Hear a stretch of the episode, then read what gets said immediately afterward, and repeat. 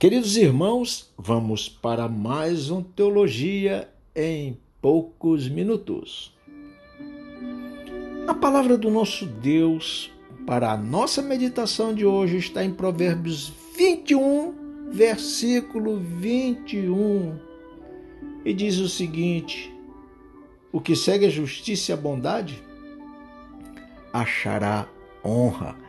Que maravilha! Nas antigas enciclopédias, lembra? Eu usei enciclopédia.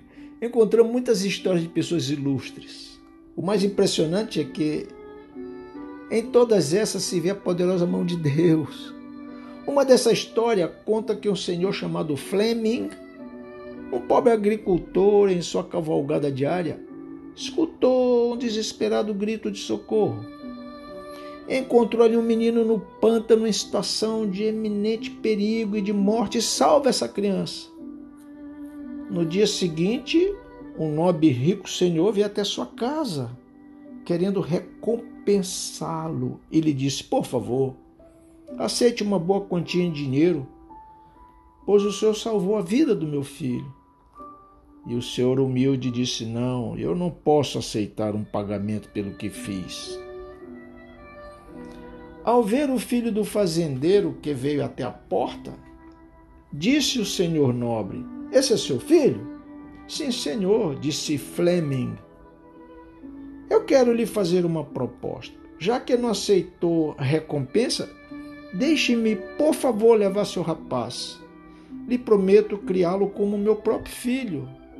Darei uma boa educação e você vai ter muito orgulho dele. Bem, Tempos depois, o filho do agricultor se formou no Hospital St. Mary's de Londres. Ficou conhecido no mundo como Dr. Fleming, o descobridor da penicilina. Anos depois, aquele menino do pântano adoeceu com uma pneumonia e foi justamente a penicilina que o salvou da morte. O nome do filho do nobre era Winston Churchill, o também famoso estadista inglês. Amados, somente o Senhor sabe da repercussão dos atos de bondade. Por fim, só cabe a nós, só cabe a nós, só cabe a nós buscar o Espírito, o Espírito que induz o nosso coração a gestos de bondade.